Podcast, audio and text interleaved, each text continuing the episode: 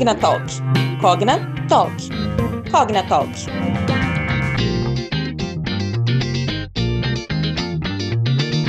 Olá, pessoal. Aqui quem fala é a Julie Baptista e está começando mais um episódio do Cognatalk, o podcast do grupo Cogna Educação. Por aqui conversamos sobre educação, negócios e comportamento, então fiquem ligados e já nos sigam no Spotify para não perderem nenhum conteúdo interessante, ok? E hoje vamos conversar um pouco sobre como a comunicação não violenta pode beneficiar o ambiente de trabalho e as relações profissionais, levando em consideração que as principais tendências para o futuro do mercado de trabalho passam pelo desenvolvimento de habilidades socioemocionais. Então, escutem esse episódio até o final. E quem vai nos ajudar a compreender mais sobre isso é o Sérgio Luciano e a Laura Classens, fundadores e facilitadores da Colibri, uma consultoria com foco na melhoria das relações no ambiente de trabalho. Sejam muito bem-vindos. Obrigado.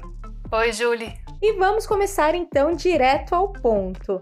Laura, você pode explicar para a gente, por favor, o que é a comunicação não violenta? Sim, vamos começar pelo começo. A comunicação não violenta, a gente costuma abreviar como CNV, para falar mais rápido, é uma abordagem desenvolvida pelo psicólogo americano Marshall Rosenberg. Ele começou a criar essa abordagem porque ele queria muito entender quais eram as causas da violência com as quais ele se deparou ao longo da vida e ele descobriu o papel central da linguagem que nos leva a pensar e agir e comunicar de maneiras violentas. Por isso que ele construiu todo um modelo de comunicação para nos ajudar a fortalecer a capacidade de continuarmos humanos, mesmo em situações adversas. Pensando nisso, a comunicação não violenta, na verdade, é muito mais do que uma mera técnica de habilidade de comunicação. Ela é pautada, na verdade, numa visão de mundo um tanto diferente do que estamos acostumados. É, hoje em dia pensamos muito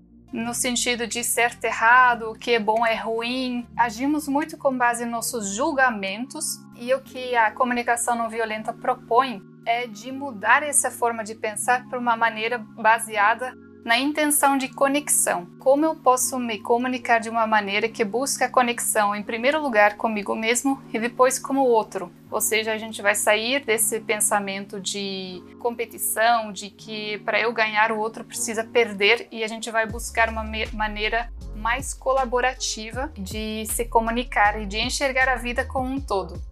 E agora eu gostaria de saber do Sérgio, né? Nesse sentido que a Laura acabou de explicar, quais são os desafios que esse tipo de abordagem pode ajudar a resolver dentro das empresas?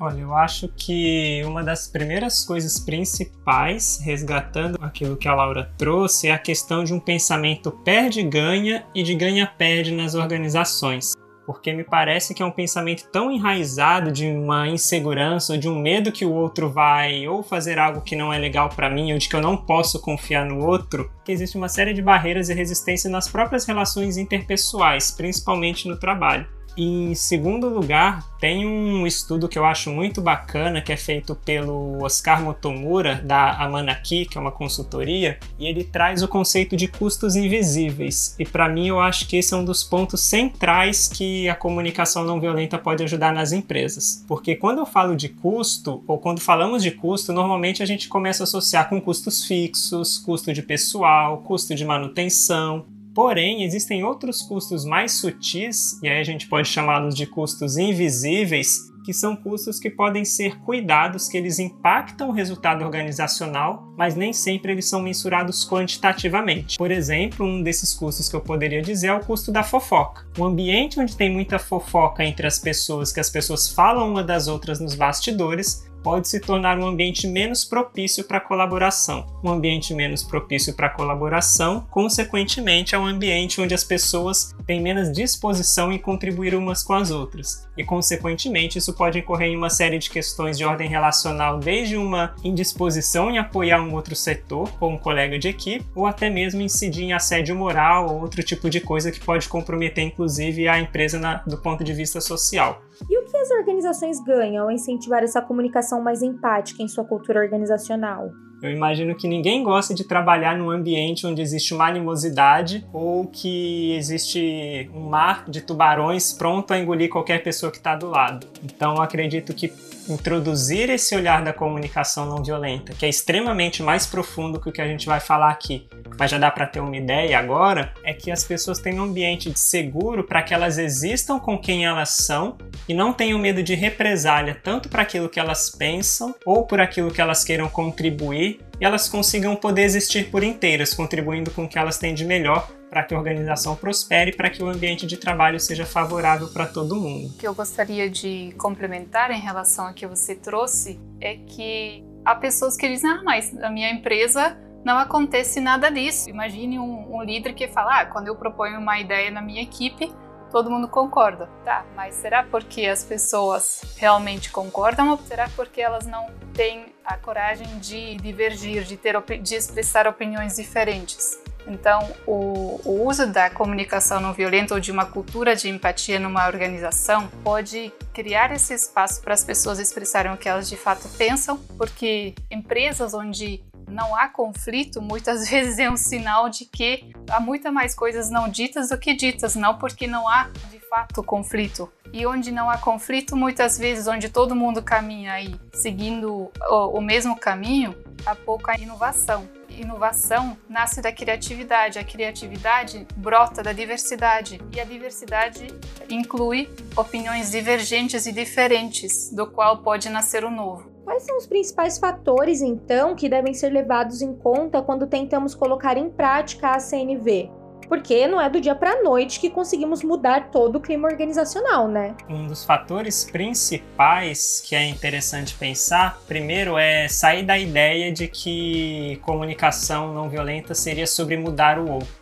E eu acho que isso é importante pensar, porque quando eu começo a falar de comunicação, existe o risco sempre de eu falar ah, o outro não faz, o outro não está cuidando, o outro não isso. Então é sempre essa terceirização da responsabilidade entender que somos corresponsáveis por essa construção, eu acho que é um dos grandes desafios, até porque é muito mais fácil eu culpar alguém e tirar o problema das minhas costas do que eu me sentir também responsável e tentar resolver isso junto com as outras pessoas. É, uma segunda coisa é começar a achar que comunicação não violenta é sobre a forma de falar simplesmente, ou seja, eu falar de um jeito mais bonitinho, de um jeito mais agradável ou de um jeito diferente significa eu vivenciar e praticar a comunicação não violenta. Porque como ela é também uma linguagem, existe o risco de eu me apegar à forma e ainda assim estar usando de violência nas minhas palavras, usando de imposição nas minhas palavras, simplesmente adaptando a forma para como a comunicação não violenta diz que é, poderíamos conversar. Eu acho que um último risco, que é bem interessante na verdade, é um paradoxo entre querer resolver logo e a qualidade da solução que a gente encontra. Porque quando falamos sobre comunicação, pressupõe-se a troca e o diálogo.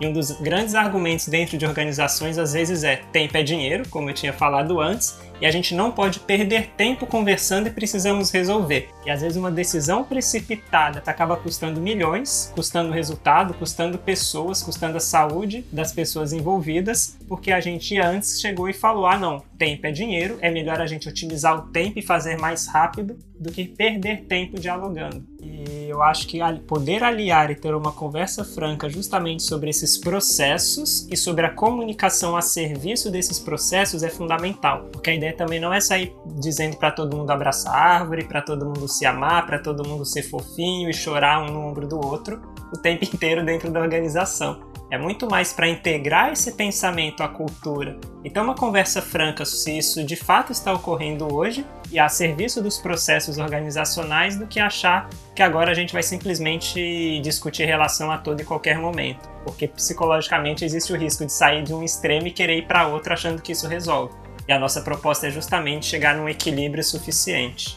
Caso da liderança das empresas, né? Como mediar os conflitos ou até mesmo cobrar algum assunto do time, só que com empatia e ao mesmo tempo sem perder aí a autoridade que a hierarquia do cargo pede. Eu diria, o primeiro ponto então, reconheça o seu lugar de poder dentro da organização. Seja você um diretor, seja você um CEO, seja você um gerente de, de média gerência, ou seja você um analista, seja qual for a sua posição, reconhecer o poder que você tem na organização. porque a partir do reconhecimento desse poder do cargo que eu ocupo, eu consigo agir de forma mais consciente. Em segundo lugar, pratique autoempatia. Tenha consciência dos impactos das situações, dos impactos de algo que você quer comunicar para o outro em você primeiro. Então, se eu tenho um feedback sobre um comportamento de um colaborador, primeiro eu me pergunto, poxa, qual é o impacto disso para mim? O que é importante para mim que está sendo afetado diante dessa situação? Eu, enquanto pessoa, talvez não goste daquela atitude, ou será que aquela atitude também não é legal do ponto de vista do cargo que ela ocupa, que diante das diretrizes da empresa aquilo descuida talvez da responsabilidade com a organização? É, um, é toda uma dança né? Não, não tem uma resposta clara, assim, não, nem, não tem uma fórmula mágica sobre o que fazer. O importante é entender que não é 8 nem 80, no sentido de que não é a empresa tomar as decisões que só beneficiam ela, passar por cima dos seus funcionários à custa do bem-estar dos funcionários, também não é atender a todas as expectativas e demandas dos funcionários, descuidando da sustentabilidade da empresa.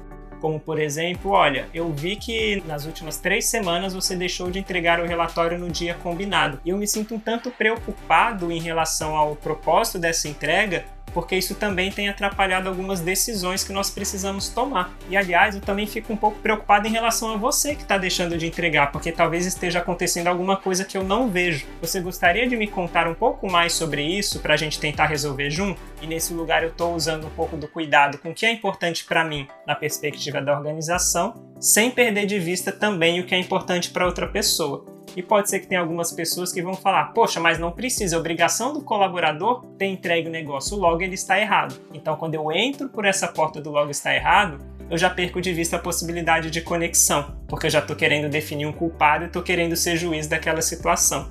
Então, ter esse cuidado que a gente está falando aqui ajuda a sair da lógica de culpa para entrar num diálogo e compreender o que está subjacente nessas interações que nem sempre é conversado. Muito obrigada, Sérgio e Laura, por terem topado essa conversa que nos ensinou tanto hoje sobre como o ser humano é importante em todos os ambientes, inclusive no nosso trabalho. Eu gostei muito de conversar com vocês. Obrigada. Foi um prazer participar, Julie. E agradeço também. Então, queria deixar como última coisa uma reflexão que é uma citação do Marshall, que para levar a importância da comunicação não violenta para mim e para Laura, tanto no nosso cotidiano pessoal como profissional, é que nós podemos tornar a vida miserável ou maravilhosa para nós ou para os outros a partir da forma como pensamos e nos comunicamos. Então, quando a gente cuida do como nós pensamos, também podemos mudar o como falamos e como nos relacionamos. É isso muito obrigada a todos vocês também que nos acompanharam até agora. Se você gostou do assunto ou conhece alguém que gostaria ou precisa ouvir isso, é só compartilhar nas suas redes sociais, WhatsApp e onde mais quiser. A comunicação não violenta pode transformar para melhor todas as nossas relações. Fica a dica aí, hein? Até o próximo Cogna Talk e tchau, tchau. Cogna Talk. Cogna Talk. Cognatalk.